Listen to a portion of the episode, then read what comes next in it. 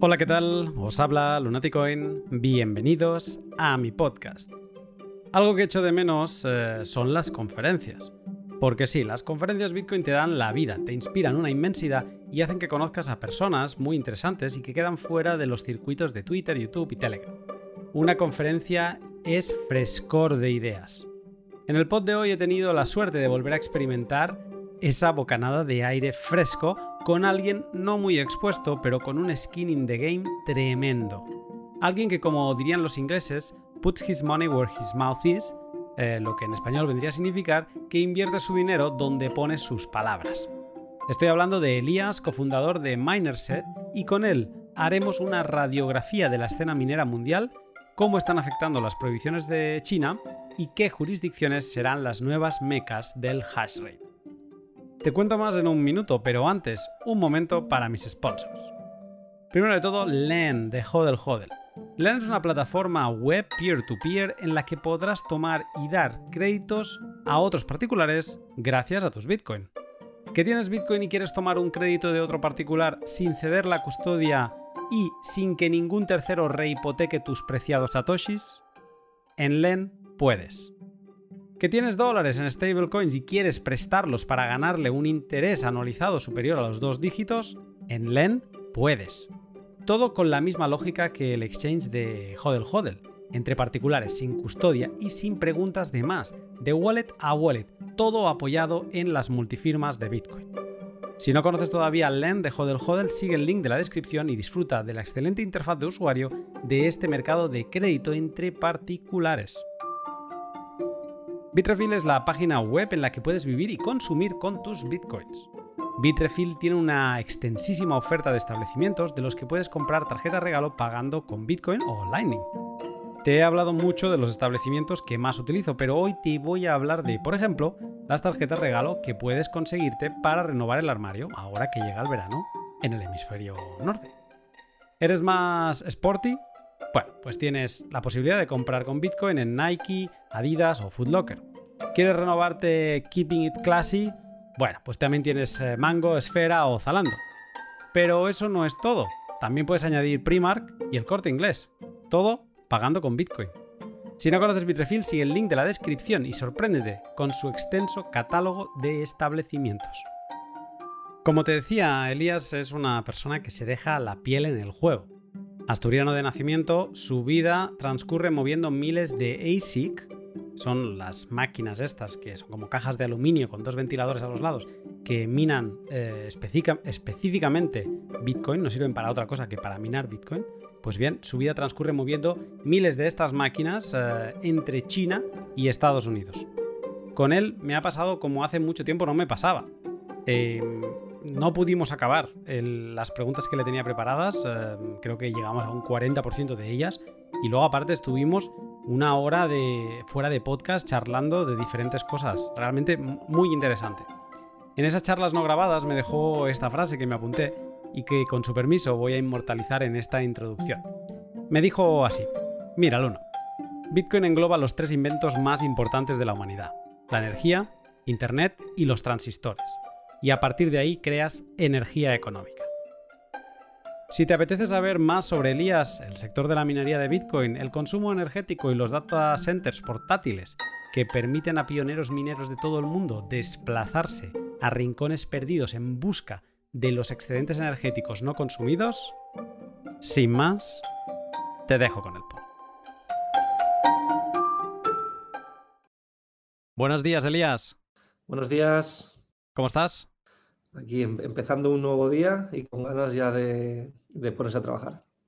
Bueno, empezando un nuevo día, llevamos ah, aquí fuera de pod, llevamos media hora eh, hablando tú y yo, para que sirva eso de entrenamiento, pero bueno, muy interesante y de hecho, o sea, aparte de las charlas que hemos tenido anteriores y, esta, y este pre-pod que hemos hecho, eh, con muchas ganas de, hablar contigo. Eres eh, Elías de, de Minerset, no sé si Mm, llamarte, bueno, creador, CEO, bueno, todo en general, ¿no? En verdad. Eh, pero bueno, ahora me lo explicas tú. Te pregunto ya, ¿qué es Minerset? Pues mira, Minerset es una empresa que nació en China. Eh, yo llevaba 10 años en China, una década, trabajando para otras empresas. Y llegó un momento pues, que decidí tomar la aventura de, de crear un proyecto propio y vi la oportunidad en ese año, en el 2017, cuando las criptomonedas estaban teniendo un boom. Yo les había hecho un pequeño seguimiento, pero no había, no había metido de una manera profesional. Y pues nada, me di cuenta de que había llegado un poco tarde, ¿no? Como quien dice, a la hora de ponerme a minar bitcoins a, cuando el bitcoin valía dólares y empecé a, a, bueno, a, a buscar fábricas en China que se dedicaran a lo que es a la producción de estas máquinas para pues ofrecerlas en internet a, pues, a fans fanáticos de la minería del Bitcoin. Y pues nada, un momento que empecé a construirme un portfolio eh, de empresas, de fábricas en China, empecé a visitarlas, a, tratar de, crear un poco, pues eso, una, una base de datos de, todos estos productos y empezar a, lanzarlos a la red a través de, pues, de varias eh, plataformas, entre ellas Telegram y LinkedIn, y a partir de ahí pues nació el proyecto de distribución de máquinas de minería a nivel internacional. Estamos hablando de, ASICs, ¿no? De, máquinas especializadas. Sí, empecé con GPU Mining y luego me pasé a ASICs directamente, porque fue cuando empezamos a ver que el circuito de aplicación dedicada empezó a ser mucho más eficiente que, los, que los GPUs. Y además que, bueno, el control de calidad y todo eso estaba en pequeñas fábricas, con lo cual era mucho más eh, llevadero ¿no? El, gestionar y sobre todo por los temas de las garantías que nos daban, eh, pues trabajar con estos, estas fábricas de minería más que trabajar pues, con cualquier fabricante de GPU que pues, no estuvieran dedicados al mundo de la minería. Claro, en verdad las GPUs eh, sirven para muchas cosas, aparte también minería, y en lo que me estás diciendo ahora es que, mm, pues ya que tú ibas al mundo de la minería, pues al final te fuiste especializando con los, con las máquinas eh, dedicadas, que en este caso son las, los ASICs, ¿no?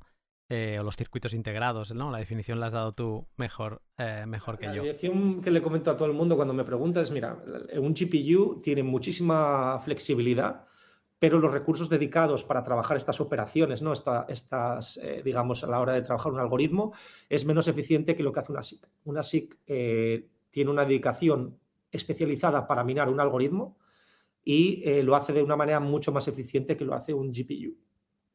Vale, básicamente. Alguien podría estar escuchando, no te conoce, no conoce Minerset y dice, bueno, mm, vale, eh, alguien que vende algunas máquinas a, pues a, granjas de minería, etcétera. ¿Qué cantidad de ASICs puedes estar vendiendo al mes? Nosotros, bueno, en el año 2020, que es el año que tengo cerrado números, enviamos una media de cerca de 30.000 máquinas, es una media de 2.000 y pico máquinas al mes, y, este año llevamos una media de unas 3.000 ya por mes. Eh, estamos creciendo, obviamente, pues el mercado pues, es mucho más profesional que antes y nosotros eh, trabajamos con empresas eh, bastante más corporativas de, de, lo que empezamos. Empezamos pues, con un modelo basado en el home mining, y ahora estamos en un modelo basado ya en, fondos de inversión, en empresas que se dedican básicamente a invertir en activos digitales.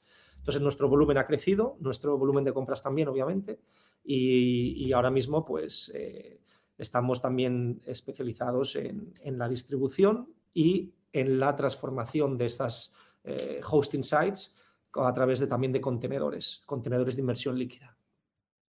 ¿Qué significa esto? De, o sea, entiendo la de la distribución, supongo que se entiende, eh, ¿Qué significa esta parte de los hosting sites? Si podrías explicar un poco qué es esto de los hosting sites. Son, digamos, son centros de minería, son centros donde se consiguen costes de energía bastante, relativamente bastante baratos en comparación con lo que es el mercado tradicional de la energía, donde pues, el coste ahora mismo energético en el caso de España o por ejemplo en Estados Unidos a nivel de las familias, en Estados Unidos es de alrededor de 10, 12, 15 céntimos de dólar y en, y en España estamos hablando de 15 a 22 céntimos de euro por kilovatio hora. En centros de hosting sites lo que tenemos es una capacidad de eh, generación de energía barata, off the grid. Eh, muchas de esas eh, fuentes de energía son energías renovables o energías verdes, como es el tema del, de la quema de gas, del gas flaring y del gas antorcha.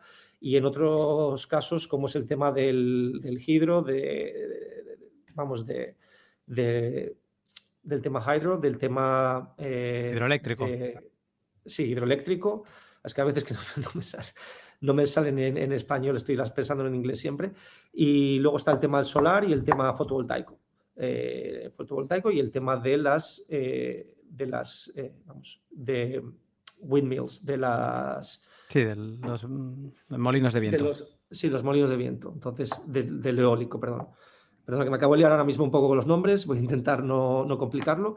Eh, entonces, tenemos aquí una fuente de energía que, pues, tenemos una media por país y ahora mismo en Estados Unidos, pues, tenemos una media sub 5 céntimos de dólar por kilovatio hora en lo que es el tema de, eh, pues, de energías renovables en este caso de, hydro y de bueno, eólico mixto con fotovoltaico.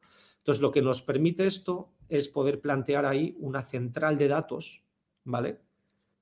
Que pueda trabajar la minería del Bitcoin de una manera eficiente, off the grid, sin cortes y totalmente centralizada, ¿no? Centralizada dentro de la descentralización que hay a nivel mundial de granjas de minería. Pero hay una pequeña concentración por el tema de ahorro energético por el tema de ahorro de costes.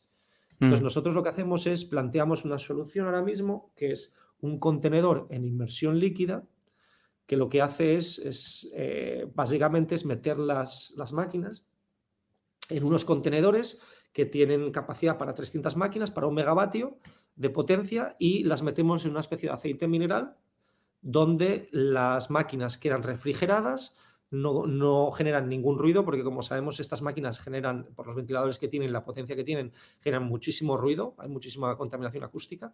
Entonces, el hecho de meterlas en inmersión líquida, anulamos completamente los ruidos, eh, ahorramos todos los costes de refrigeración que necesitaríamos por el calentamiento que tienen estas máquinas y además aumentamos la productividad de las máquinas en años, o sea, son, tienen mayor longevidad y por otro lado las mejoramos en, función de rendimientos y consumos energéticos. Con lo cual podemos generar un overclocking, que es una sobrecapacitación ¿no? de, en el tema de, las, de la computación que generan estos ASICs para poder minar mayor número de terahashes por segundo en esas operaciones y dar mayor, número de, mayor rentabilidad a, a la operación. ¿Cuántas máquinas has dicho que van por container? ¿300? Unas 300 máquinas, sí. Depende del modelo. Estamos alrededor de un megavatio. Una máquina, un ASIC de, digamos, ahora mismo el modelo más nuevo, son, digamos, el modelo de Bitmain, que es el principal fabricante mundial de, máquinas. Estamos en el modelo S19. Las S19 hay dos modelos. Está la variante de 90 terahashes y la variante Pro de 110, que es un poco más eficiente que la de 90 y estas máquinas tienen un consumo alrededor de unos 3 eh, kilovatios, unos 3.200 vatios por máquina. Estamos hablando de un consumo energético de unos 28 a 32 eh, vatios por terahash. Y, todo esto, pues nada, estas, estas máquinas, digamos que son alrededor de 300 máquinas por megavatio y es lo que genera, eh, lo que genera pues eso, la capacidad que tenemos en un contenedor para generar un total de, déjame que te lo, pues son de, digamos, 90 por 300, son alrededor de 27.000 terahashes, digamos unos 27.000, pero con inmersión líquida conseguimos un, un 15% más. Entonces estamos alrededor de los 30.000 terahashes, digamos, por, eh, por contenedor. Por contenedor. Eh, o sea, este contenedor, lo que, hacéis vosotros, eh, básicamente es, estaba imaginándomelo ahora, y digo, si una caja, si, alguien ha visto, si no ha visto alguien una máquina de, ASICs, por favor, que en el móvil o en, el ordenador busque, busque, Bitcoin, ASIC Mining, imágenes y verá que son como estas cajas de aluminio, ¿no? Eh, que sí, que normalmente tienen ventiladores delante, detrás y en todos lados. Me lo he imaginado, o sea, vosotros metéis 300 máquinas dentro de un container, le aplicáis esto del tema de la refrigeración líquida y demás. O sea, es como hacer una máquina de ASICs gigante. El container también sigue teniendo esta misma forma y lo que pasa es que en lugar de darte 90 eh, terahashes o 110 terahashes, eh, te está dando 30.000 terahashes. Y lo que proponéis es, eh, o sea, la idea, lo ideal de estos containers es que se emplacen en, sitios donde hay este mm, excedente o esta generación de energía renovable para, digamos, aprovechar esta, esta sinergia, ¿no? Que, acaban las, los, uh, los ASICs, o sea, la minería de Bitcoin, esto podemos comentarlo, desarrollarlo un poco después, se acaba convirtiendo en un tipo de batería económica para, estos sitios de, generación eh, eléctrica, ¿no? Claro, sí. Digamos que el ASIC es como un ladrillo que constituye la infraestructura del Bitcoin. Yo es como lo suelo explicar, o sea, al final la gente dice, oye, ¿qué es el, qué es el Bitcoin? O sea, ¿cómo, cómo, funciona? ¿Dónde está? ¿Está en la nube? A ver, el Bitcoin está, es omnipresente, o sea, está en todos los sitios, pero está en todos los sitios donde haya una, un respaldo de máquinas que estén trabajando las transacciones en la red. O sea, lo que, lo que consiguen estos ladrillos es respaldar todas las operaciones, las transacciones que se generan en la red del Bitcoin, ¿vale? En el blockchain. Entonces, estos ladrillos, eh, como los organizamos nosotros, es tratando de que generen eh, una mayor rentabilidad, obviamente, porque tiene beneficios económicos, y que ocupen el menor coste energético posible. ¿Vale? Entonces, eh, a la hora de meterlos en inmersión líquida y todo esto, pues digamos que son como 300 ladrillos metidos en un contenedor, en unas bañeras de inmersión líquida y conectadas a unos transformadores de, generación de energía que pues pueden ser, como expliqué antes, de varios tipos, eólica, solar o, quema de gas, en sitios donde se produce un excedente o hay unos incentivos para producir. Ahora, y esto es el, problema que la gente ve ahora mismo con el tema del consumo energético del Bitcoin, que es el 0,5% de, de la generación mundial de energía, que tiene una capacidad ya de gasto de energético, de consumo energético casi como el tamaño de Argentina. Vamos a ver. La mayor parte de la generación de energía del Bitcoin es off the grid. Quiere decir, es generación de energía extra que se ha generado para este proyecto no se está robando, entre comillas, energía a las familias, a las empresas, al, grid, porque no es rentable. Porque estamos hablando que el coste del grid en Estados Unidos o en, en, Europa o en otros países o incluso en China es superior a los costes que necesita la red Bitcoin para funcionar. ¿Vale? Entonces, tenemos que ver cómo se estructura y yo he preparado unos, unos, unos eh, datos de cómo se estructura esta distribución de la energía mundial de minería del Bitcoin, en qué sectores está, o sea, en qué, tipo de energía utiliza, en qué países está y cómo se está consumiendo esta energía y a qué coste. ¿Vale? Para entender un poco qué hay detrás del Bitcoin como consumidor energético y cómo realmente se está distribuyendo un mapa global de minería de Bitcoin que está en continua reestructuración como lo que ha pasado recientemente en China, pues que hay ciertos indicios de, no de prohibición a la minería del Bitcoin, pero sí reducción de la contaminación. Entonces, todo esto está produciendo una especie de eh, reestructuración a nivel internacional de minería que está no huyendo, pero sí eh, viajando de China a otros países donde pues, haya distintos tipos de legislación o haya unos incentivos económicos más favorables. Ahora mismo, pues, como mucha gente sabe, el, principal eh, minador del mundo es China. Obviamente, China pues, es el, 90, el 99% de la, de la, fabricación de ASICs está, se produce en China, eh, pero China no fabrica los chips. Los chips es que es el principal componente de eh, los mineros. Esto a mucha gente le puede sorprender, pero resulta que son Taiwán, y Corea los principales productores, o sea, el, foundry de los chips, de, digamos, los chips nanométricos que, están presentes en, todos los aparatos electrónicos que utilizamos en nuestra vida diaria, desde teléfonos móviles, ordenadores, televisiones, coches eléctricos y, bueno, y otros, otros eh, home eh, devices. Eh, todos ellos están compuestos por unos chips nanométricos algunos diseñados por Qualcomm, otros diseñados por Intel, otros diseñados por muchas marcas, pero las fábricas donde se, las fábricas donde se generan, donde se fabrican esos chips, es diferente de donde se diseñan. Entonces, tenemos dos grandes fabricantes a nivel mundial, uno está en Taiwán, que se llama eh, TSMC, está en Taipei, y el otro está en Corea del Sur, que es eh, Samsung, ¿vale? Eh, digamos que son los dos grandes fabricantes mundiales dentro de, la industria del foundry del, chip, de los wafers, que se utilizan para construir estos ASICs. Y China es el gran comprador mundial de estos chips, que los importa a China para construir o para fabricar todo tipo de, electrónica, que luego reexporta al mundo. Con lo cual, China es el primer importador mundial o comprador mundial de estos chips a Taiwán y, Corea. Por eso digo que la gente sorprendería que China está comprando todo a, Taiwán para luego reexportarlo al mundo en forma de eh, cualquier objeto, de, vamos, cualquier eh, aparato electrónico. En el mundo de los ASICs, esto se genera la fabricación en China, con lo cual el, menor coste de, transporte o la mayor rapidez para conectar una máquina a, un hosting site está en China también.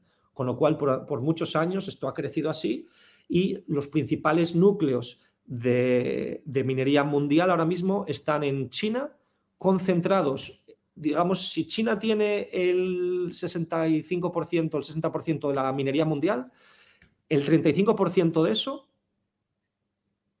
o sea, la mitad, o sea, un tercio de la minería mundial está en la provincia de Xinjiang, que es una provincia del, noroeste de, China que linda con las regiones de Mongolia, Rusia, Kazajstán, o sea, todos los Ikistan countries, y que está al norte del Tíbet, ¿vale? Esa región, además, es muy curiosa porque tiene, eh, tiene dos cosas, que es, uno es, es, una, es, una, es una región que tiene un acceso a combustibles fósiles, en este caso al carbón, muy baratos, con lo cual hay una generación de energía altamente contaminante, es posiblemente la región que más contamina de todo China, la región de Xinjiang, que es una provincia eh, chino-árabe. Nosotros siempre decimos que la provincia de Xinjiang es un país anexionado a China, eh, por mucho que a los chinos no les guste escuchar eso, pero es así, es una cultura diferente. Y eh, en esta región se produce, pues hay un coste energético muy barato, hecho con combustibles fósiles, con, con carbón, que eh, pues resulta que ahí es donde se concentran las grandes granjas de minería a nivel mundial. De hecho, yo conozco una de 300 megavatios, que es, por, decirlo de alguna manera, la, mayor granja del mundo de, minería está ahí. ¿vale? Eh, esa granja ha minado eh, pues posiblemente cientos de miles de bitcoins. ¿vale? O sea, no, te puedo decir la, la, cantidad ahora mismo, pues porque ha habido una evolución desde los S9 a los S19 ha habido un cambio de las dificultades, pero, pero, pero esos grupos han, minado muchísimo. Son las grandes ballenas de China. Eh, tenemos ahí también un dato así anecdótico, y es que, por un lado, es la región más contaminante de China, donde, donde tenemos la fuente de energía fósil más barata. Estamos alrededor de 2 céntimos, 3 céntimos de kilovatio hora. Eh, y, y tenemos también que es el mayor fabricante del mundo de placas solares.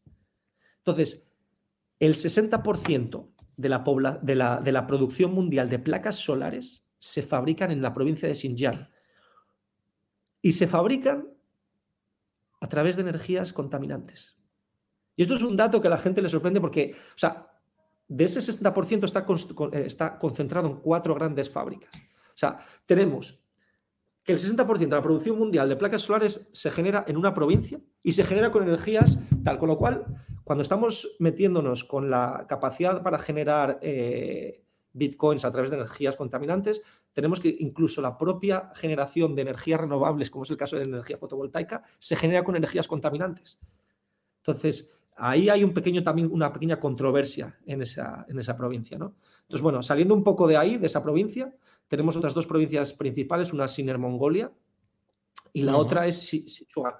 Yo viví en Sichuan, viví un año en Chengdu y la provincia de Sichuan, que está, es como la antesala al Tíbet, es donde, donde se producen los grandes también saltos de energía hidro, pues porque eh, yo pues hace, hace unos años estuve visitando el, el, Tiger Leaping George, es una caída, una garganta de, agua que tiene una caída de durante pocos cientos de metros, eh, pasa de pocos cientos de metros, diría de pocos kilómetros, más bien dicho, pasa hay una caída de los 3.000 metros de altura a los, a los 1.000, o sea, hay 2.000 metros de caídas de agua. Entonces tenemos que Sichuan es uno de los grandes generadores de, energía hidro que se conocen eh, a nivel mundial, quitando las, tres gargantas, la, que es la mayor eh, fábrica de, de energía hidro del mundo, que está en China.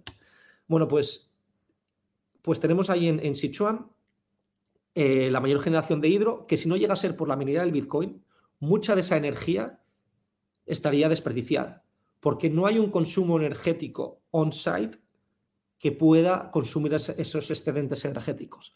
Con lo cual tenemos que Sichuan y eso te lo digo yo porque acabo de hablar esta semana con un abogado en Shenzhen que está representando a, a unas empresas de minería de Sichuan y el gobierno de la provincia de Sichuan acaban de conceder y acaban de, a través de una investigación, de que esas granjas de minería del Bitcoin en Sichuan son legales, pueden seguir minando porque están utilizando un excedente energético que de no ser así estaría perdido. Con lo cual ellos están consumiendo esa energía extra, están pagando ese coste energético y están pagando impuestos por ello, ¿vale?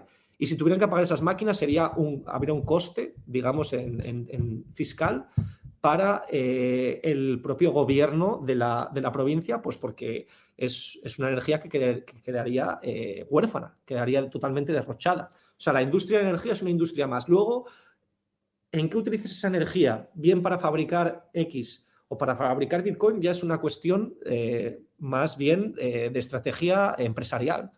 Pero a nivel de gobierno, tú tienes una empresa que te está consumiendo un volumen de energía que de otra manera sería derrochada y no generaría eh, beneficios ni impuestos para los gobiernos locales, entonces automáticamente tú estás, estás colaborando, ¿no? De alguna manera, eh, eh, consumiendo esa energía, sea la, industria que sea, y estás ayudando a generar incluso más infraestructuras porque es rentable para los que generan esas infraestructuras de generación de, de energía hidroeléctrica y eso todo es un ecosistema, al fin y al cabo, ¿no? Entonces, lo que está sucediendo en China. Entonces, o sea, las dos grandes, dos de las tres grandes zonas, eh, tenemos dos versiones completamente diferentes. Tenemos Xinjiang, combustibles fósiles, tenemos Sichuan, eh, hidroeléctrico. Eh, obviamente, las, las, granjas de Sichuan vienen por temporada de lluvias, o sea, temporada de seca o temporada de lluvias. Entonces, el coste eléctrico cambia. ¿Vale? obviamente, la, el deshielo del Tíbet es lo que produce que Sichuan tenga estos volúmenes de, caudal en los ríos y que genere pues, un excedente hidro enorme que consume pues, la industria del Bitcoin. ¿Vale? Eso es una visión. La otra es la industria altamente contaminante de combustibles fósiles que se están empezando a frenar ya en, Sichuan por el, por el tema de, pues bueno, China quiere empezar a reducir sus emisiones eh, en el nuevo plan quinquenal y, quiere transformarse en, un gran eh, promotor mundial de energías renovables. Básicamente porque ellos también las producen, o sea, producen los componentes para exportar al mundo, con lo cual cuanto más generen ellos en energías renovables, más eh, van a desarrollar el clúster de industria que tienen de producción de, los componentes y más exportarán. O sea, es una cuestión estratégica, económica y geopolítica. Entonces, bueno, ahí, hasta ahí mi lectura sobre el, consumo de China.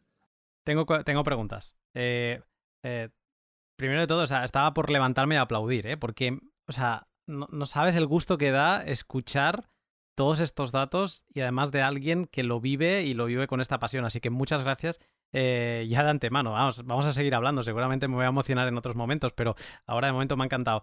Eh, has dicho tres zonas. Eh, tenemos la primera, que creo que has dicho que es Xinjiang, ¿no?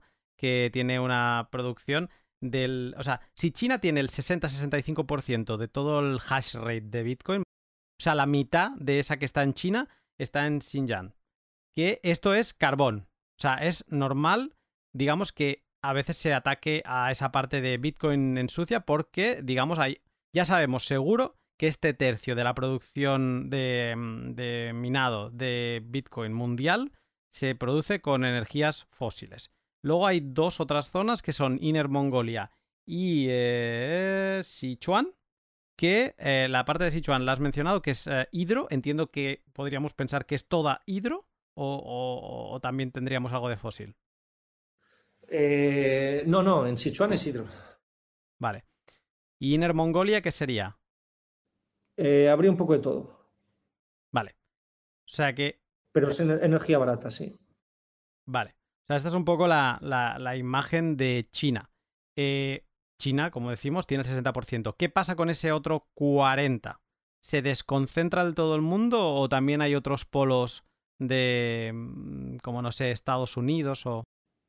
Claro, ahí voy ahora porque ahora te voy a contar lo que, lo que está pasando y hacia dónde migran estos mineros de China o hacia dónde quieren minar, migrar para eh, pues empezar a reestructurar lo que es la parte mayor, más contaminante de China, que es de, de, Xinjiang, que está en la provincia, como he dicho antes, por eso es muy importante entender esto, en la provincia noroeste, que es medio ruso, medio chino, medio árabe, o, sea, en la región de, de Kazajstán y por ahí.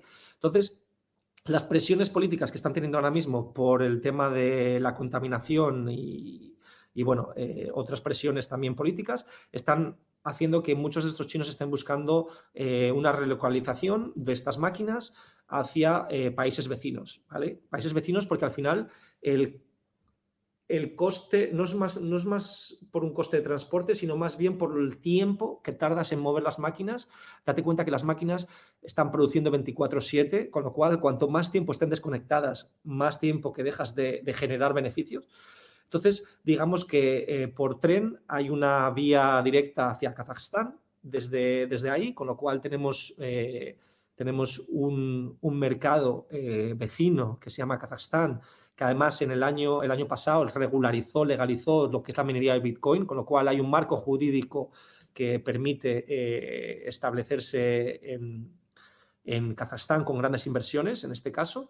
Entonces tenemos ahí eh, una migración de máquinas desde Xinjiang hacia Kazajstán, ¿vale? En, contenedores, o sea, en contenedores que van por tren y nosotros hemos, hemos migrado algunas eh, de algunos clientes y bueno, básicamente lo que está pasando ahí es que Kazajstán no es el mejor sitio a nivel de, si queremos pensar en un Bitcoin verde, no es el mejor sitio para enviar las máquinas, pero es el sitio más barato que hay en comparación con lo que se está viniendo, eh, con lo que teníamos en Xinjiang.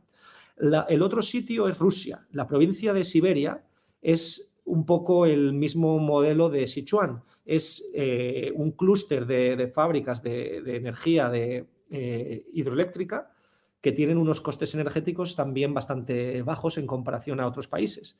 Y entonces en Siberia tenemos también concentrado un clúster de granjas de minería, ¿vale? De minería que utilizan también la energía hidroeléctrica. Con lo cual, una parte va hacia Kazajstán, que para mí no es el mejor mercado por el tema del Bitcoin verde, pero la otra va para Rusia. Eh, además, en Rusia, eh, como otro gran país de producción minera a nivel mundial, eh, tiene, tenemos a una gran empresa, lo conoce, que es Gazprom, que acaba de instalar 70 turbinas, que son 70 megavatios, a un megavatio 1,2 por turbina, de, eh, de, lo que es, viene siendo el gas, la quema gas de antorcha.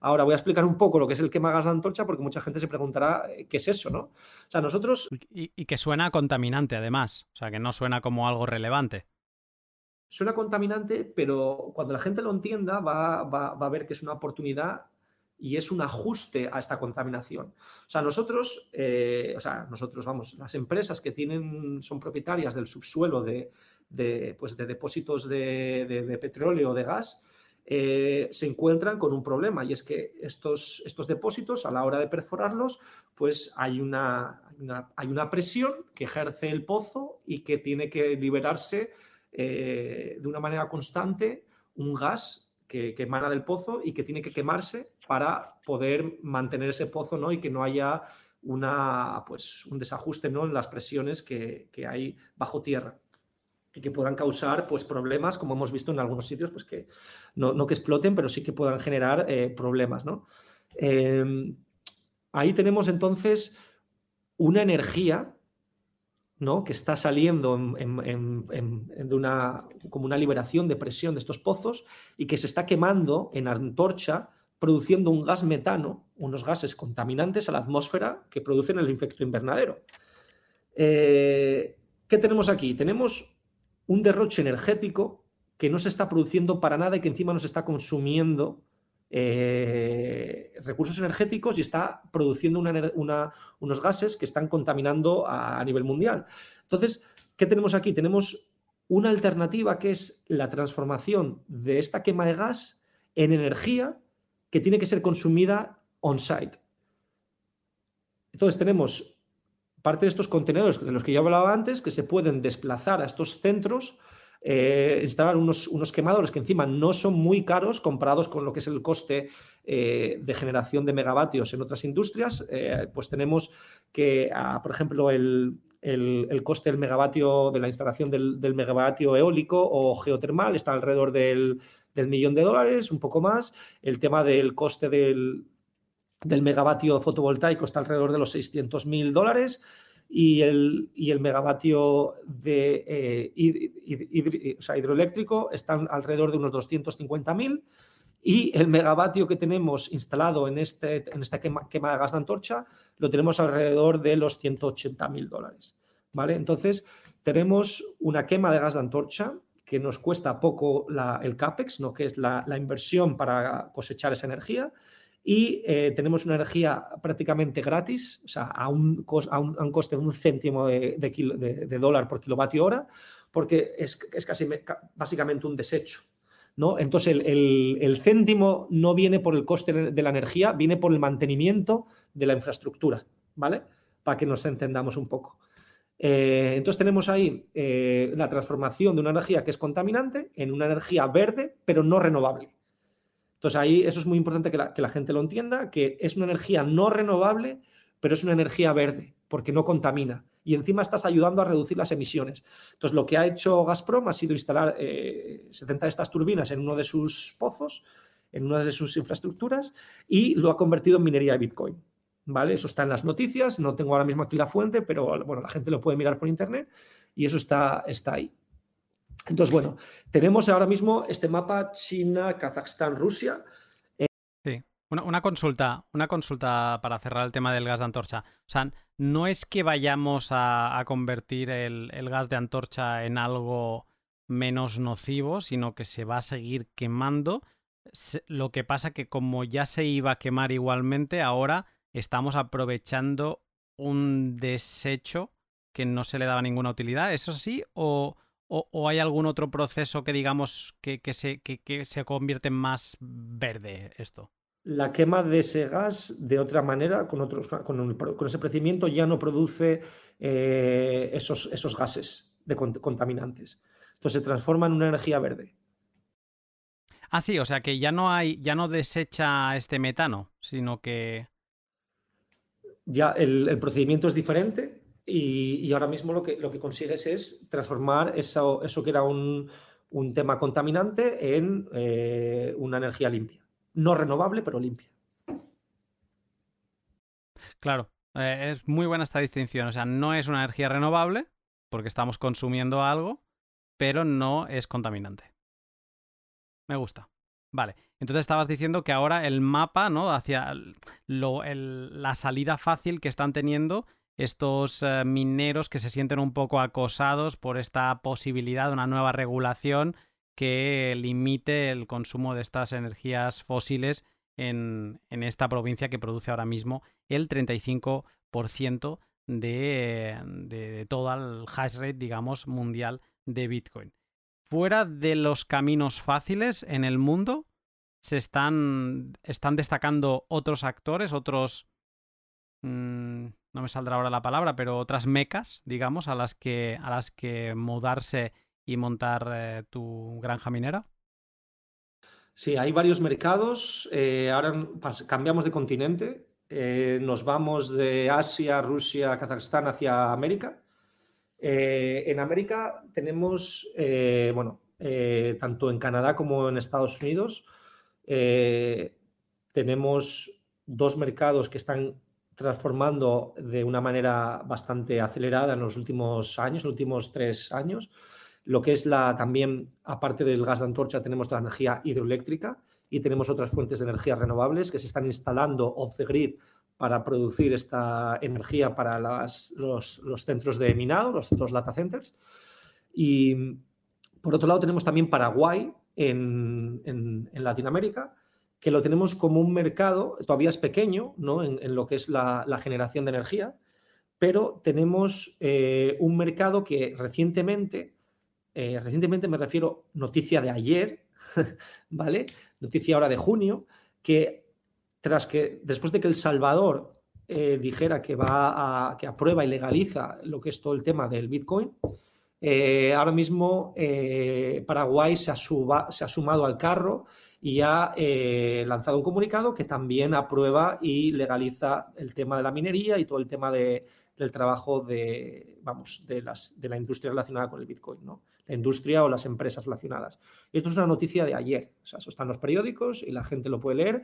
Y nosotros en Paraguay tenemos en lo que es, vamos, en las zonas de las montañas que, están pegadas a Brasil, tenemos también otros grandes centros de energías eh, hidroeléctrica, de energías eh, renovables que se sitúan eh, más difuminadas ¿no? por, todo, por toda la zona eh, concentradas en unas pocas empresas, pero que te permiten a través de unos contratos poder tener en Asunción, poder tener en, otras partes de Paraguay, pues un acceso a energías eh, baratas y poder tener tu granja de minería. Yo tengo algunos clientes allí y, bueno, tienes ahí unos costes mucho más económicos de lo que es ahora mismo en Europa, ¿no?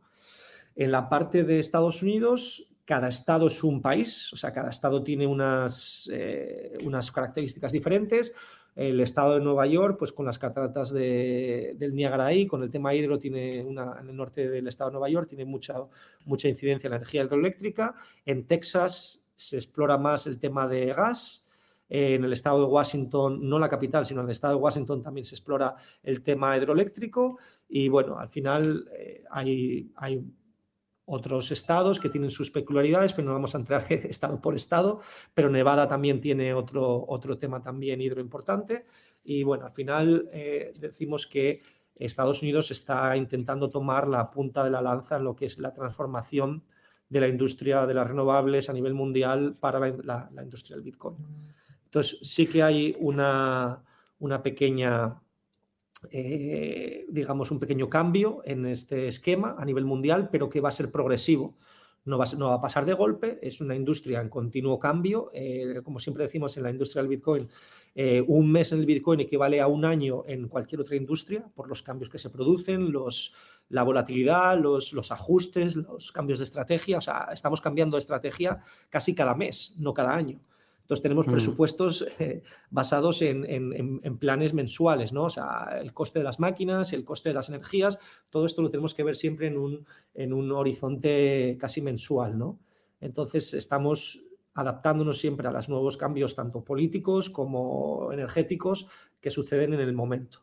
Entonces, lo que yo comentaba antes del tema de los contenedores, que además de ser más eficientes, tienen un componente de movilidad que nos ayuda a, si hay ciertos cambios políticos o reguladores en un mercado que todavía está en proceso de regulación, nos permite poder mover el contenedor de un estado a otro. Entonces, si por ejemplo el Estado de Nueva York dice que va a prohibir, la, como ha dicho en los últimos meses, que va a prohibir la minería del Bitcoin por el ser altamente contaminante, cuando resulta que es un Estado que está utilizando energía hidroeléctrica, eh, pues desde que se dice este comunicado hasta que se audita a la industria, que se están, nosotros tenemos una inversión hecha en una, en una granja en, en, el estado de Nueva York, tenemos una participación eh, en equity y nosotros pues estamos pendientes de a ver qué va a pasar, si nos van a auditar, si van a ir a verlas y bueno, todavía no sabemos lo que va a pasar, están en procedimiento, pueden pasar meses, pero siempre tendríamos la posibilidad de, si, hacemos un deployment de un, contenedor ahí, poder moverlo a otro estado, como puede ser Texas o, Washington, por carretera. Simplemente es un contenedor que se, remolca pues, eh, con, una furgoneta, puede llevar una pickup, puede llevar ese contenedor. Eh, con mucho cuidado, porque vale, decimos que si el precio medio de, de, una máquina ahora mismo están entre los 8 y los 10 mil dólares, eh, pues nos podemos hacer una idea de que un contenedor de esos, que tiene un coste de unos 200, 300 mil dólares, más las máquinas que lleva dentro, alrededor de, digamos, de 2, 3 millones de dólares en máquinas, pues nos podemos dar una idea de lo que, de lo que cuesta mover eh, la seguridad que hay que poner a la hora de mover ese, ese contenedor, ¿no? que tiene un coste pues, posiblemente entre unos 2 millones y medio y 3 millones de dólares. Espero que estés disfrutando tanto de Elías como yo te interrumpo un momento para, primero de todo, hacerte un fe de errores. El propio Elías, después de, grabar el podcast, me envió una serie de artículos y me clarificó que efectivamente el gas de antorcha sí que sigue contaminando. Lo que hace, o la parte buena de, aprovecharse del gas de antorcha, es que este excedente de presión que sí o sí se tiene que extraer a la atmósfera, eh, hay dos opciones. Se puede ventilar sin quemar o se puede quemar. Si se ventila es muy nocivo, porque lo que se ventila es metano, que al parecer es cuatro veces más potente o más generador de efecto invernadero que el CO2, que es el resultado de quemar este gas. Se puede quemar el gas y ya, y dejar esta energía perdida, o se puede quemar y se puede aprovechar esa energía con, unas, con las turbinas que estaba comentando él, que por ejemplo Gazprom ha instalado en Siberia. Entonces, es, sigue siendo contaminante, pero mucho menos contaminante de que simplemente ventilar el gas y se aprovecha de ese residuo de los pozos de petróleo. Dicho esto, te interrumpo un minuto para hablarte de mis otros dos sponsors. Primero, Shift Crypto, la empresa suiza creadora de la genial wallet física de Bitcoin Bitbox 2. ¿Cómo estás guardando tus bitcoins? ¿Sigues confiando la seguridad de tus preciados satoshis a una software wallet? Quizá ya estás haciendo bien, pero si empiezas a acumular satoshis por encima del salario mínimo de tu país, deberías empezar a plantearte subir de nivel la seguridad de tus bitcoins. Y la Bitbox 2 es un genial dispositivo tanto para principiantes como para avanzados. Su forma parecida a un USB, su conectividad por USB-C a móviles Android, su app 100% en español y un uso sencillo y exquisito la han convertido en la hardware wallet que recomiendo a amigos y familiares. Ellos, por ejemplo, no venden tus datos para ganar más dinero. Todo lo que ganan es con sus dispositivos y además donan el 5% de todas las compras que utilicen mi código de referido para un proyecto de mi elección. Voy a ir pensando dónde donarlo y en septiembre voy a aportar todo lo acumulado. Si ha llegado el momento de mejorar la seguridad de tus Bitcoin, no te lo pienses más sube de nivel con una Bitbox 2. Y recuerda que si utilizas el código Lunaticoin te llevas un 5% de descuento. Y por último, Hodel Hodel, la plataforma web en la que podrás apilar satoshis de otros particulares apoyándote en la seguridad de las multifirmas de Bitcoin sin ceder la custodia a un tercero y sin preguntas de más. Vas, creas tu cuenta, seleccionas la oferta de compra o venta que te interese y ya está solo te queda dejarte guiar por los mensajes de Hodel Hodel para que la operación sea un éxito. Y si no te convence ninguna oferta, ponla tú. Es un mercado libre y todo el mundo es bienvenido.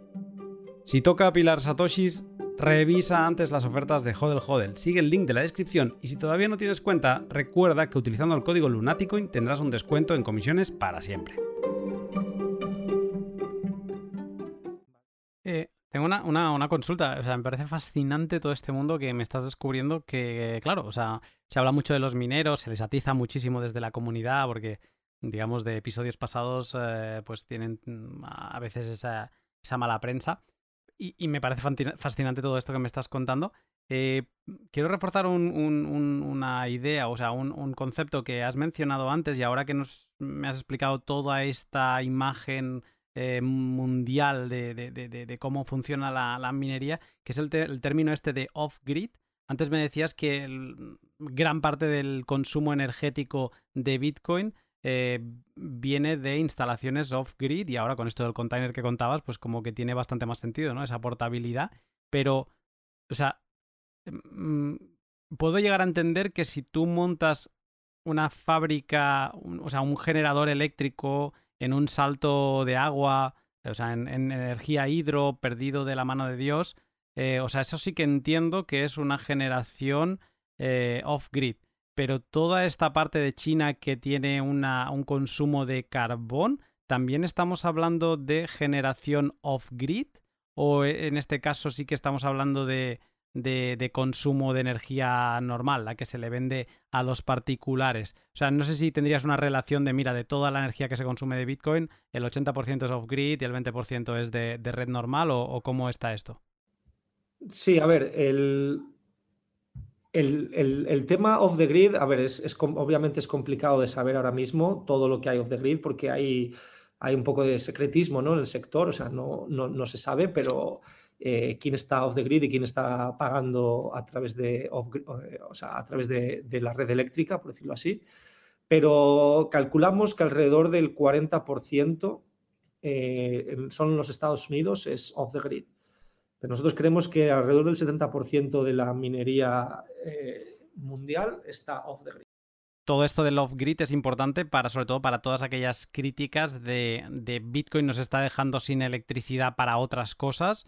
Eh, no, o sea, mm, que un minero consuma off the grid significa que él mismo ha gestionado la generación de energía o se ha aliado con otra empresa generadora de energía y mm, están en esa relación simbiótica, ¿no? De, de, me genero mi energía, me la consumo y eso es mi, o sea, soy minero de Bitcoin y aparte generador de, energía. Cuando la gente compara un poco lo que consume eh, la industria del Bitcoin, ¿no? Con, con el, lo que es a nivel de porcentaje, lo que hay a nivel mundial instalado, eh, piensa pues que la red de Bitcoin le está robando energía al, al, planeta. Y es al revés, o sea, toda esta energía ha sido creada. Ha sido creada para proyectos específicos de Bitcoin, es decir, o sea, es una energía que tenemos que sumar al, al, al global de la energía mundial, o sea, no restárselo a la energía mundial. No sé si me explico. O sea, digamos que eh, yo tengo la capacidad ¿no? de poder instalar eh, unos generadores en un salto de agua y, y, a partir de ahí yo instalo una capacidad de X megavatios, digamos 10 megavatios, y me instalo 3.000 máquinas, ¿vale? que es más o menos lo que consumen. Esas 3.000 máquinas no le están robando energía a la red eléctrica convencional. Esas, esos, esos 10 megavatios han sido de nueva generación de energía, de energías renovables, que podemos computarlos como un mayor crecimiento de energías renovables a nivel mundial, pero no están restando eh, recursos de, la red eléctrica, sino que lo están aportando a un proyecto que se llama Bitcoin. ¿Vale? Es, o sea, desde un punto de vista empresarial, todos los recursos son de generación propia. Están, están incentivando la generación de energía. En algunos casos es eh, hidro, en algunos casos es de, quema de gas antorcha, en, seguramente algunos sigue siendo energía sucia. Y, esto me parece muy revelador. Y te quiero añadir aquí una frase que vi en una conferencia hace un par de años en, en Baltic Honey Badger de Riga, que mm, acuerdo del ponente, pero dijo una, frase que a mí me caló y me ha calado siempre, ya desde ese momento, ¿no? Cuando escuchas las críticas al consumo energético de Bitcoin, eh, este ponente venía a decir mm, Bitcoin, que Bitcoin consuma energía no es malo. Bitcoin eh, consume energía como cualquier otro sector, ¿vale? Podemos ponernos a hablar de que es, malo la generación de esa energía. O sea, de, lo que podemos valorar es cómo de buena o mala es la generación de esta energía. Pero que Bitcoin consuma energía, eso no es malo. Está en mercado libre, oye, si hay alguien que genera una energía y alguien que la consume y paga el precio que el generador le pide, oye, esto es libre mercado. O sea, si no estamos en una, en, una cosa totalmente regulada, en un comunismo, pues oye, eso es lo más normal y, y, lógico, ¿no? Y él venía a decir que la crítica no puede ser a Bitcoin en ningún caso, sino que la crítica puede ser, y eso sí que nos podemos quizá poner las pilas todos en general, en cómo estamos generando la energía que consumimos y que deberíamos hacer más presión en que, pues, por ejemplo, que en esta región de. O sea, porque luego también hay el otro lado, ¿no? El bitcoiner de no, Bitcoin no contamina y da igual y todo lo hacemos bien. Hombre, no, quizá hay cosas que no se están haciendo bien, pero no es Bitcoin el problema, es el de generación de energía y no está mal que nos planteemos una, una, una generación de energía que no nos contamine más. Eh, ¿Tú lo ves esto así o cómo, cuál es tu opinión sobre ello? Bueno, mi opinión, yo te lo, lo con. la mejor manera de decirlo es con números y al final es comparando, eh, porque aquí hay una cuestión moral de si el Bitcoin es o no necesario a nivel mundial y luego eso es, eso es un debate aparte. Eh, yo creo que sí, yo creo que el Bitcoin es necesario como una descentralización del poder económico, de, pues la gente lo habla como, pues ahora mismo es como una reserva de valor, de depósito de valor, lo comparan con el oro, el modelo, en vez del patrón oro, el patrón Bitcoin, eh, que no esté controlado por nadie. Lo bueno que tiene la red de Bitcoin es que no tiene un CEO, no tiene un grupo de mm, un lobby, ¿no? Digamos que de, personas que controlen. O sea, puede haber eh, lobby en cuestión de, acumulación ¿no? de la moneda o de las minas, pero el algoritmo en sí mismo nadie lo puede manipular. O sea, la oferta monetaria está establecida por algoritmo, el algoritmo es, es libre, o sea, todo el mundo sabe lo que es, o sea, es, es, público. Hay un white paper, de hecho, del famoso Satoshi Nakamoto, que todo el mundo puede leer, eso está ahí, y es inalterable. O sea, hay un montón de ordenadores a nivel mundial que están trabajando sobre la red, verificando operaciones, que eso tendremos que hablar más a fondo de cómo funciona la minería, cómo, cómo estos ordenadores em, ayudan a verificar esas transacciones que luego están eh, cerrándose a través de unos fees. Esos fees, una vez que se cobran, pues se, firman esas operaciones y eh, pasan a, la cadena de bloques, ¿no? Y, lo que hace es que cada X número de operaciones, cada 10 minutos, se genera un bloque. Ese bloque eh, pasa y se escritura, ¿no? De alguna manera, de manera pública, a la cadena de bloques mundial y que todo el mundo tiene una copia. Entonces, Cambiar eso es muy complicado y tenemos una auditoría constante de todas las máquinas que están auditando la, cadena en tiempo real en todas las partes del mundo. Con lo cual, tenemos un sistema bastante sólido y cuantos más ordenadores, cuanto más energía consuma, más sólida va a ser esta red de depósito de valor, ¿vale? Que está eh, en paralelo a lo que es la centralización o la manipulación de los mercados tradicionales. Hasta ahí podemos definir cuál es la teoría de valor del Bitcoin y al final la teoría de valor no es el valor que le dé una persona, sino es la confianza que la gente deposite en esta red. Si la gente, eh, los vamos a hablar de los mercados internacionales, están un poco cansados de ver cómo se manipulan, cómo se, llevan ciertas políticas monetarias expansivas, como ahora está pasando ahora mismo a través del COVID, que se están imprimiendo trillones de dólares, que eso es una, un impuesto encubierto, es la, se llama la, la, famosa inflación, ¿no? Al final, cuanto más dinero hay en circulación, más van a valer las cosas. Y al final, si tú tienes unos recursos económicos limitados por tu salario y no te suben el salario, te están imponiendo unos impuestos a través de la subida de precios. Ahora mismo tenemos una crisis de materias primas tenemos una crisis de, lo que es la, también los chips, ¿no? Los, famosos chips. Entonces, todos los, recursos económicos que ahora mismo en el mundo están teniendo una inflación, hay una, hay una guerra, hay una batalla por estos recursos. Entonces, la gente esto no lo ve ahora en el corto plazo, pero va a pasar en el largo plazo. Entonces, independientemente de lo que es la utilidad del Bitcoin y cómo valoramos el Bitcoin, la teoría del valor, que es la teoría de la utilidad, qué utilidad tiene, y sobre todo la red de Bitcoin nace como una confianza, una red de confianza entre personas descentralizadas a nivel mundial que quieren poner en, ¿sabes? en común unos recursos económicos para eh, generar una, una, red mundial eh, inquebrantable, ¿no? de alguna manera que nadie pueda manipular, pues tenemos un montón de ordenadores consumiendo energía para esta, para esta función, ¿vale? Entonces, si esto lo comparamos, el consumo general, o sea, a nivel mundial del Bitcoin ahora mismo al año, es alrededor de 130 eh, teravatios TV eh, por hora al año, ¿no? O sea, 130, entre 110 y, 130. ¿Sabes cuánto consumen todos los bancos tradicionales sumados a nivel mundial ahora mismo? Una, una, una idea es más del doble de esa cantidad. 260 terabytes por hora al año. Y el minado del oro, del oro que se supone que es, el oro realmente tiene una utilidad, se, utiliza para joyería, se utiliza para ciertos eh, componentes electrónicos, pero realmente el oro no se está aplicando, sino se utiliza como un método de depósito de valor, de, donde la gente, pues en épocas de crisis, sale de los mercados tradicionales y se mete a, de los mercados tradicionales, no, perdón, del, de los bancos, sale de los bonos, sale de la bolsa y se mete, se refugia en el oro, es un valor refugio.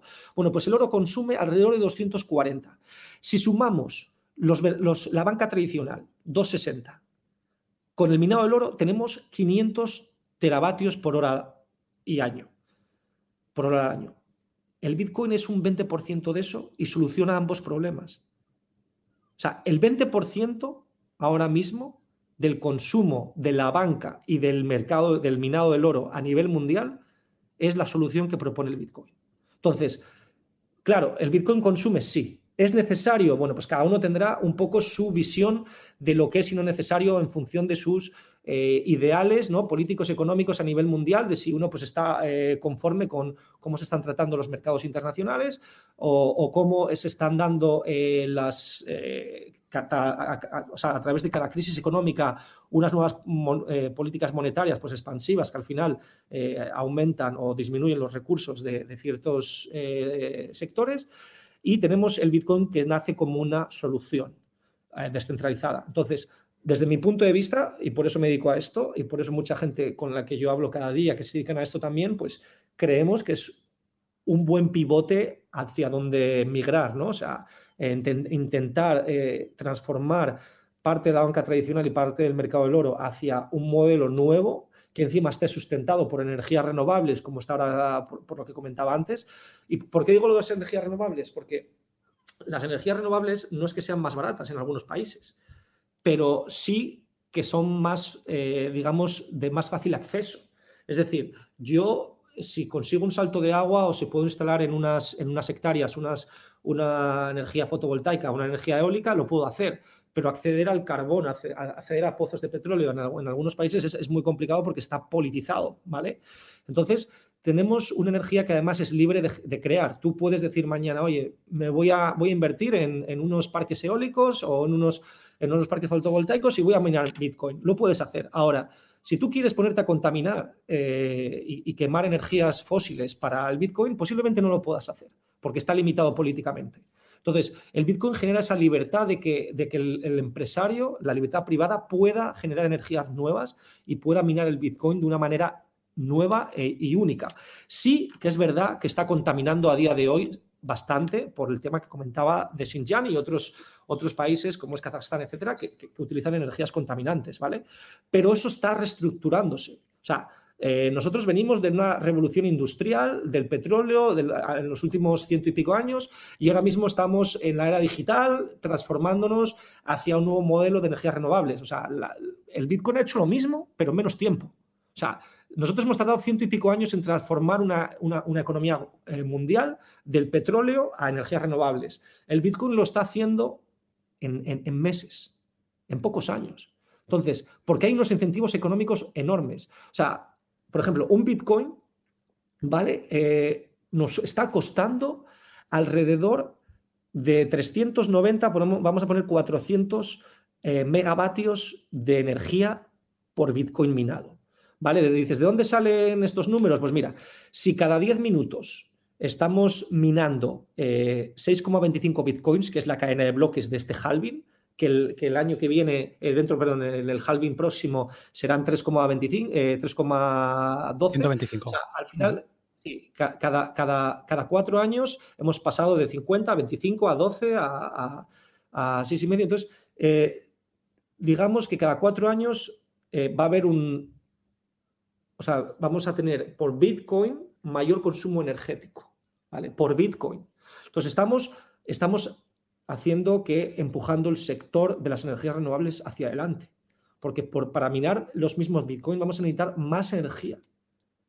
¿Vale? Sí que es verdad que, que tiene que irse el coste del Bitcoin eh, tiene que estar siempre en unas franjas donde sea eh, rentable para la energía renovable. En el momento que el Bitcoin se, dispara, ¿vale? Que eso es lo que, lo que, lo que ha pasado recientemente, que el Bitcoin pues, subió a 65 mil dólares, que era, un valor muy alto, lo que, lo que hizo fue despertar eh, grandes fábricas de minería que antes estaban apagadas porque eran tenían un coste energético muy alto por, energías fósiles y hicieron el amago de, conectarse otra vez a la red para minar Bitcoin.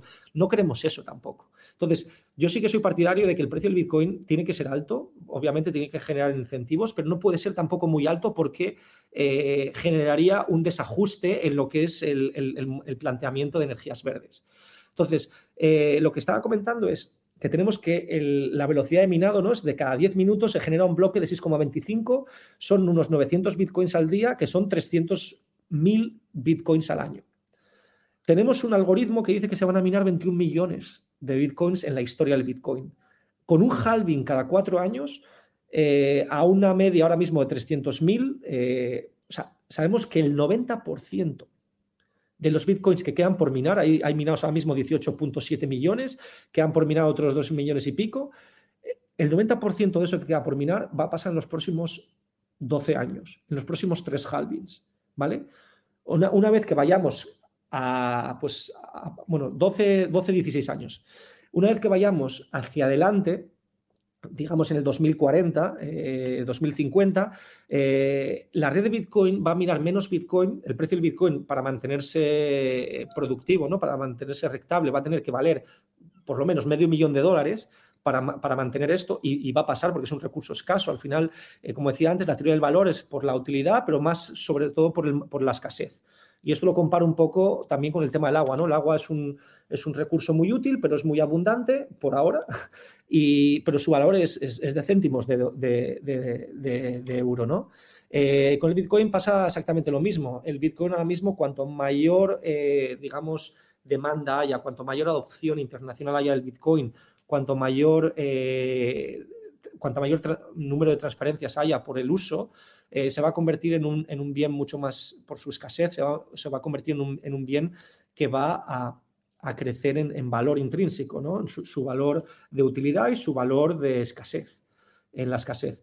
Eh, bueno, o sea, puedo ahora mismo hablar de infinidad de cosas sobre el Bitcoin como medio de pago, pero sobre todo como depósito de valor, pero tenemos que el Bitcoin es, además de eso, lo tenemos como una alternativa a, los mercados ¿no? tradicionales. Entonces eso genera pues también un aliciente a, un cambio ¿no? que mucha gente está, buscando. Eh, vale, no me enrollo en este tema. Eh, volviendo al tema de mantener en ciertos límites y se va a ajustar los, costes y los precios del Bitcoin según la minería mundial, ¿vale? Y no al revés. O sea, estos pumps and dumps que hacen ahora mismo en Twitter, que hacen ciertas Ayer salió Trump ah, diciendo también un, par de tonterías. El otro día Elon Musk, que para mí ha perdido toda la credibilidad ya que tiene como empresario, por la manipulación que intenta hacer de los mercados, los mensajes en Twitter que manda. No me parece, me parece que está tirando de narcisismo y de, y de, y de manipulación, de, de, poder manipulación de, en, las redes sociales para su beneficio personal o, de, o del grupo de personas a la que pues, puede estar detrás de él. Y, esto el Bitcoin a día de hoy, por el cuello botella que generan los exchangers, que es el centro, digamos, de intercambio de, los mercados de, donde, de compra-venta de diferentes criptomonedas. Todo el mundo conoce estos mercados, eh, Kraken, eh, Binance, eh, bueno, hay, Bitstamp, o sea, hay, varios mercados. estos, estos generan un cuello, botella. Ante, ante noticias extraídas de la prensa o de tweets que la gente entra en pánico y vende y tal, pues se genera lo mismo que cuando se compra de manera evasiva, se genera una, un repunte al precio a, un 20% arriba en, cuestión de horas. Lo mismo pasa cuando cae. O sea, si, tenemos unos cuellos de botella, lo que, lo que, lo que convierte el precio de mercado es que eh, pues se estruje a la baja o se estruje, o se estruje al alza. ¿No? que al final la gente no pueda comprar y vender en tiempo real, con lo cual lo, que, lo que sucede es que pues hay unos ajustes en precio muy volátiles. ¿vale? Entonces yo creo que según vayan concediendo licencias para nuevos exchangers, vamos a ver cómo toda esta volatilidad va a ir un poco difuminándose. Aún así, es muy interesante que haya una volatilidad porque, porque bueno, hace que la gente, tanto cuando sube eh, pues eh, la gente entre y, genere pues mayor adopción. También hace que cuando caiga la industria se, reajuste, como estamos hablando ahora mismo, del tema de las energías renovables. ¿no? Y que al hmm. final el, precio, cuál es el precio real del Bitcoin, cuál es el valor real del Bitcoin, pues solo lo sabes cuando los mercados se ajustan. Entonces, al hmm. final, pues eh, estamos en un bullish market que está teniendo unas correcciones muy grandes pero aún así creemos que por la cantidad de dinero que se va a seguir imprimiendo en los Estados Unidos, en la Reserva Federal, en los próximos años para paliar los efectos de la crisis del COVID, que todavía, todavía le quedan unos meses ahí o digamos un par de años de reajustes, pues todo este dinero al final en circulación al final es el, dólar el que se está depreciando, no el Bitcoin el que se está apreciando, ¿vale? Al final es la, moneda del dólar la que está siempre en paridad con el, en paridad me refiero en, lucha contra el Bitcoin, eh, y el euro simplemente le, sigue otras monedas. O sea, al final el, lector que tenemos siempre del Bitcoin es contra el dólar y no contra el euro porque al final el euro y el dólar pues también tienen su paridad y nosotros eh, vigilamos siempre lo que pasa en los mercados dólar-euro el dólar de Bitcoin, perdón, por ser el dólar la moneda... El, hegemónico al final. El hegemónico en la economía mundial, ¿no? Entonces al final, si el dólar imprime mucho, sabemos que el Bitcoin va a subir. Independientemente de lo que pase en Europa, independientemente de lo que pase en el euro, lo que pase con el yuan, pero mira, eh, hablando de esto, ahora mismo, mira, tengo aquí un dato que había mirado ayer que me pareció curioso sobre la oferta monetaria de los países, ¿vale? Esto lo voy a meter ahora mismo como una cuña porque me pareció muy curioso, yo no lo sabía. Eh, ¿Tú sabes ahora mismo cuánto dinero hay en circulación en China? O sea, ¿cuántos yuanes, sabes, eh, RMBs, eh, hay, hay en circulación ahora mismo pasado la, oferta monetaria de China a bitcoins? Vale, pero una pregunta, porque aquí puede haber trampa y a lo mejor te, a lo mejor tampoco lo pone este dato, ¿eh? Pero estamos hablando de base monetaria, o sea, del M1 que le llaman, o de todos los agregados que hay por encima de, todo este dinero que se crea a través de créditos y a través de apalancamientos y, demás. O sea, estamos hablando de, de, M1, de la base. M2. Vale, hasta M2. No, igualmente no lo sé, ¿eh? pero era para saber el dato. Vale, pues es alrededor, en China tiene alrededor de 980 millones de bitcoins. Estados Unidos, alrededor de 550 millones de bitcoins. Y Europa, alrededor de otros 500. Y bueno, en Japón, 380, eh, el Reino Unido tiene 130. O sea, Bitcoin hablamos, estamos hablando de 980 millones cuando la base mundial de Bitcoin son 21 millones. Sí que es verdad que no podemos comparar porque al final es dinero corriente, son créditos, son apalancamientos, lo que tú dices, o sea, pero digamos que si comparamos, y esto es lo que hay hasta ahora, pero es que Estados Unidos va a seguir imprimiendo trillones de dólares en los próximos meses. Entonces, si tenemos una idea de lo que es la oferta, monetaria mundial y lo que hay ahora mismo en Bitcoin limitado, que no se van a imprimir mm, millones de más de Bitcoin, sino se van a imprimir un máximo de hasta 21 millones, hay 18,7. O sea, si esto lo tenemos en lo que es la población mundial creciente, los, los recursos económicos que hay en el mundo, al final, si tenemos la adopción del Bitcoin como un método de depósito de valor, sabemos que el Bitcoin en los próximos años, y eso está Goldman Sachs, está JP Morgan, están otros estudios eh, sacando informes de que el Bitcoin de aquí al 2000 al 2024, al 2030, va a valer alrededor de 500 mil dólares y a más. Nosotros en esta vida creo que vamos a ver al Bitcoin tocando el millón de dólares. Entonces, cuando la gente me dice, oye, ¿ves que el Bitcoin se está hundiendo? No, el Bitcoin se está corrigiendo no se está hundiendo. Bitcoin no va a llegar a valer cero porque eh, nadie puede cerrar hasta que el último ordenador, el último minero del mundo, mientras que el último minero del mundo siga trabajando, va a ser imposible. Y en el momento que la red, la dificultad de la red se va pagando porque unos países, eh, imagínate que banean, ¿no? O sea, prohíben la, minería del Bitcoin en un país por unas razones, porque contaminan, porque es eh, lo que sea, por cualquier razón. El momento que corriges la dificultad de la red, aumentan los beneficios para el resto de mineros. Entonces, aumentan los incentivos en otros países, haces que al final lo que prohíbes en un país genere más máquinas en otros países con otros costes. ¿Me explico? Entonces, al final es, es una entidad viviente. Es muy difícil frenar la minería global del Bitcoin. Tendrías que prohibirla en todos los países, en todas las casas, en todos los, los centros de minado off the grid. O sea, tendrías que hacer una, una caza de brujas de cada máquina cada máquina que esté trabajando para el Bitcoin. Y ahora mismo hablamos de ASICs, ¿vale? Pero eh, la minería del Bitcoin empezó en ordenadores, eh, había gente que minaba cientos de Bitcoins con un USB. O sea, ahora mismo es una industria que está siendo, eh, vamos, está dando un salto corporativo, ¿vale? Sobre todo en los Estados Unidos y de hecho clientes con los que yo trabajo están cotizando en bolsa, o sea, son empresas públicas. O sea, empresas públicas, por ejemplo, Riot, o sea, ahora mismo levantó en bolsa 4.000 millones. O sea, eh, estamos hablando de empresas que, están siendo financiadas también por fondos de inversión que quieren invertir en activos digitales. O sea, estamos hablando de una profesionalización del sector hacia centros de minado, data centers, y que están invirtiendo en la infraestructura porque es un negocio para los próximos 100 años. O sea, por, los 100 años o más. Por eso hablaba antes de que el Bitcoin Reward, que es, eh, digamos que cuando se produce eh, un bloque, cuando se mina, los, los, mineros tienen dos fuentes de ingresos.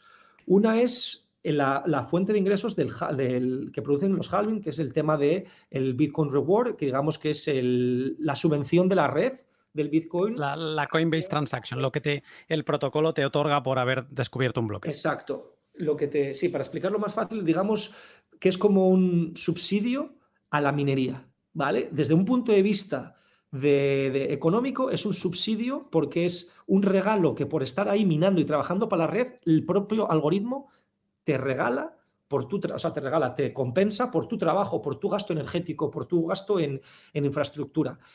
Y esto cada cuatro años va a la mitad para reforzar que el Bitcoin tiene que ir adoptándose porque el otro componente que tenemos son los fees.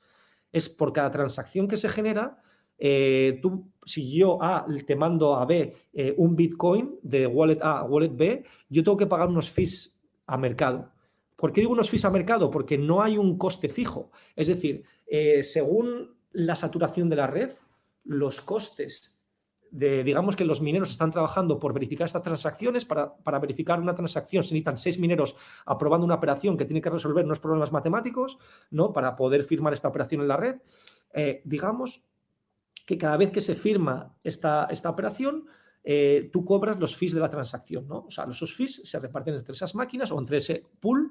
Por eso ahora hay que hablar también un poco de la estructura de los pools, de las máquinas, cómo se configuran estas, estas eh, digamos, esta, esta, capacidad ¿no? de, computación a, nivel internacional, cómo pelean unos, unos pools contra otros para firmar estos estas transacciones y minar un bloque.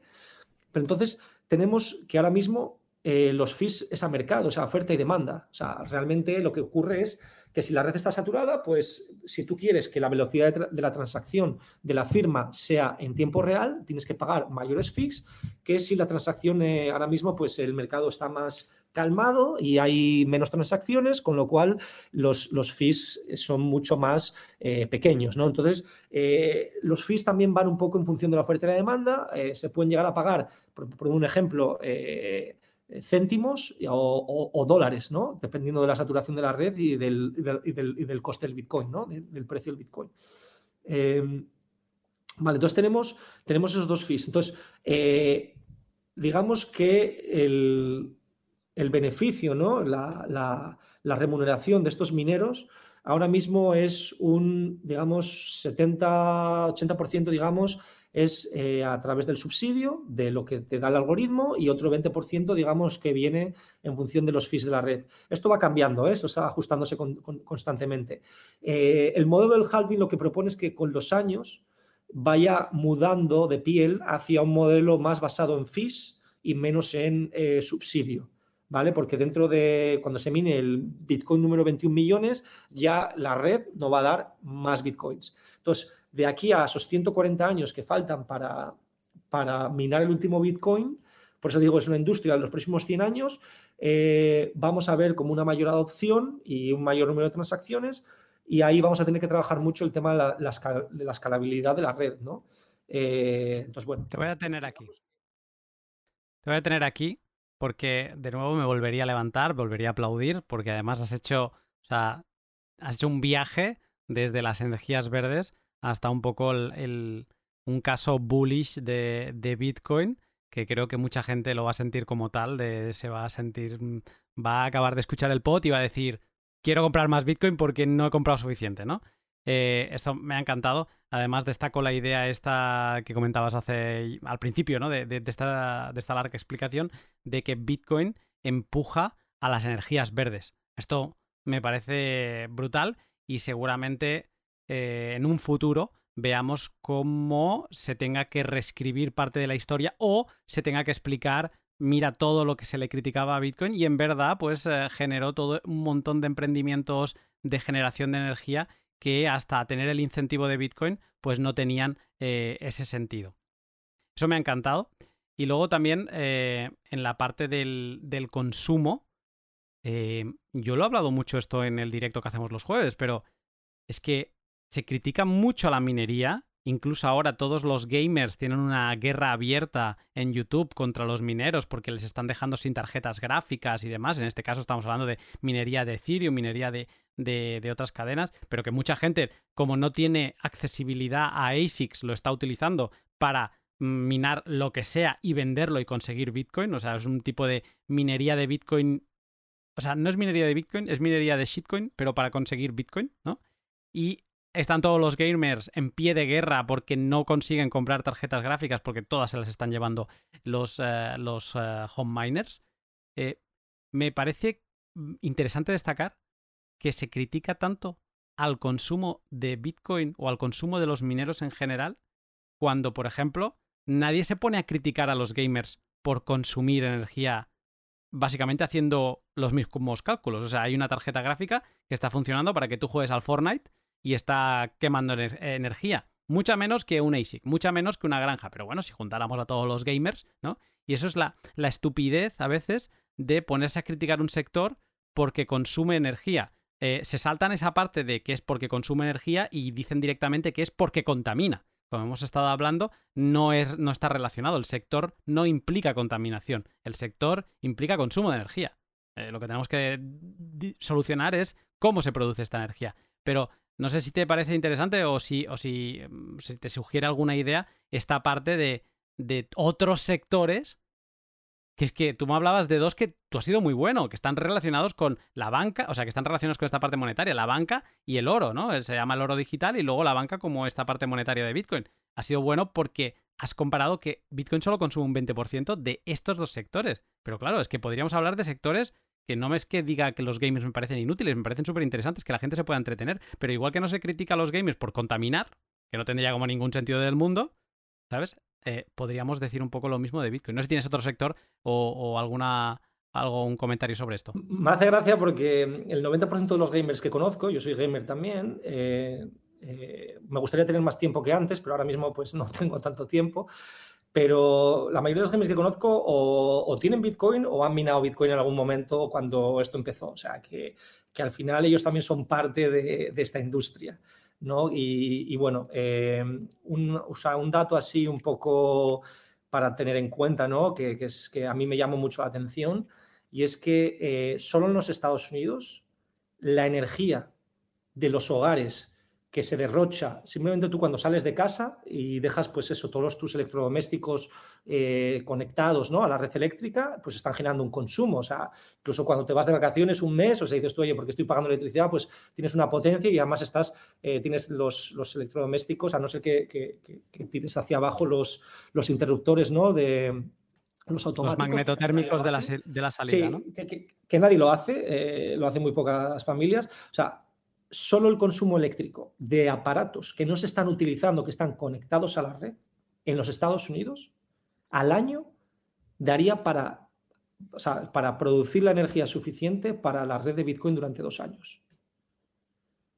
y esa es una energía que, porque dices tú, los gamers, pues bueno, por lo menos están jugando a, videojuegos y están, están disfrutando de, un servicio, de un entretenimiento, pero es que ¿qué, aporte nos, o sea, qué, tipo de, productividad o de, o de licencia nos, reporta pues eso, esos, esos electrodomésticos conectados sin uso a la red eléctrica y que están consumiendo? Pues eso es, digamos, el 50% de lo que consume la red Bitcoin al año. O sea, por eso yo creo que deberíamos hacer un examen global de lo que consume, de lo que se consume energéticamente en cada eh, empresa, en cada sector, en cada, eh, no sé, eh, cada cuestión de la, de la, rutina, ¿no? De nuestra vida diaria, para valorar realmente si el Bitcoin está consumiendo de más, qué tipo de estructura de costes energéticos tiene, si realmente está contaminando más o menos que otras cuestiones de la vida diaria y si realmente es necesario ese coste energético, que nuestra la visión que dimos antes lo es, para poder ser una punta de lanza ¿no? en un cambio financiero descentralizado internacional que es necesario que nuestra generación aplique, puesto que a mí la idea de que las crisis son ciclos económicos que se producen cada X años, me parece que no es nada más que una manipulación de los mercados para que ciertas élites o ciertos poderes económicos compren al descuento en época de crisis los activos que han generado los pequeños emprendedores durante la época de bonanza. Eh, qué manera de, terminar muy de acuerdo eh, con lo que acabas de decir tú. Es parte de, esa manera de entender el mundo que nos han ido metiendo en la cabeza como que es la normal, como que endeudarse es bueno, como que no ahorrar es bueno. Y, esta idea ha de, de, llegar a un momento eh, en el que digas basta, ¿no? y en el que el ahorrador pueda vivir tranquilamente ahorrando sin tenerse que romper la cabeza en dónde lo invierto para que no se me coma la inflación.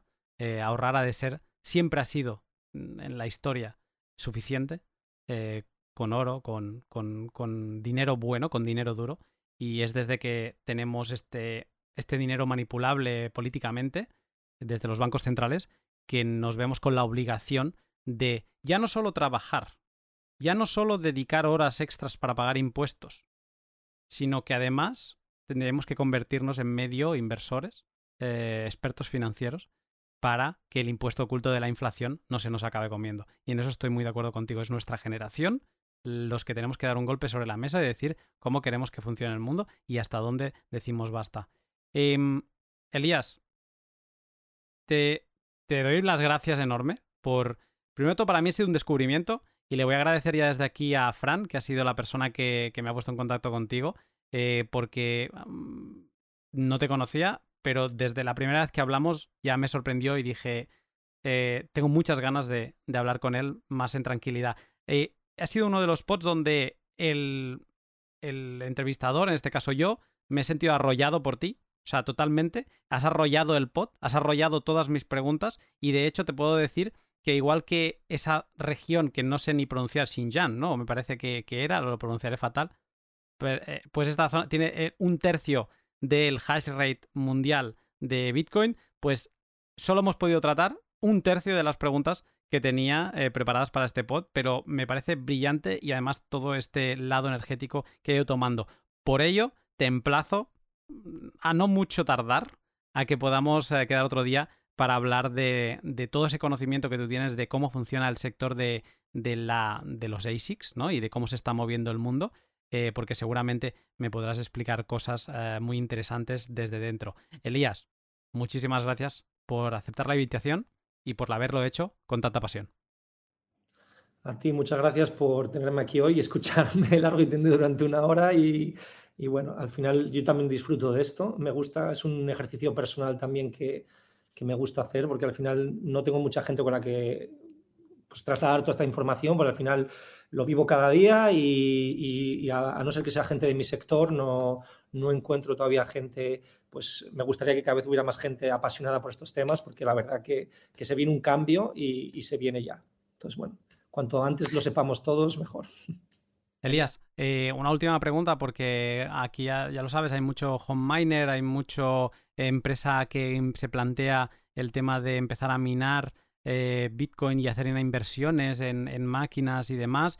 Eh, no hemos tocado el tema, no hemos entrado en esa parte de cómo está el sector, me lo guardo para el próximo pod, pero si alguien se pudiera estar planteando después de escuchar, ostras, pues quizá me interesa trabajar con Minerset, eh, te quería preguntar, para que se sepa un poco cuál es tu perfil, o sea, ¿qué tipo de, de cliente es el que estás trabajando y el que, digamos, qué target de... Antes has dicho que mueves muchas máquinas, o entiendo que estamos hablando de un volumen, pero, o sea, si hay algo que le, algún tipo de cliente que le interese a Minerset, ¿cuál sería? Nos interesa el, cliente a largo plazo, porque al final esto es un mercado muy volátil y la gente, pues, eh, el, inversor que buscamos es alguien que esté dispuesto pues, a invertir unos, un capital a largo plazo para un retorno de la inversión a dos años, ¿no? Eh, básicamente.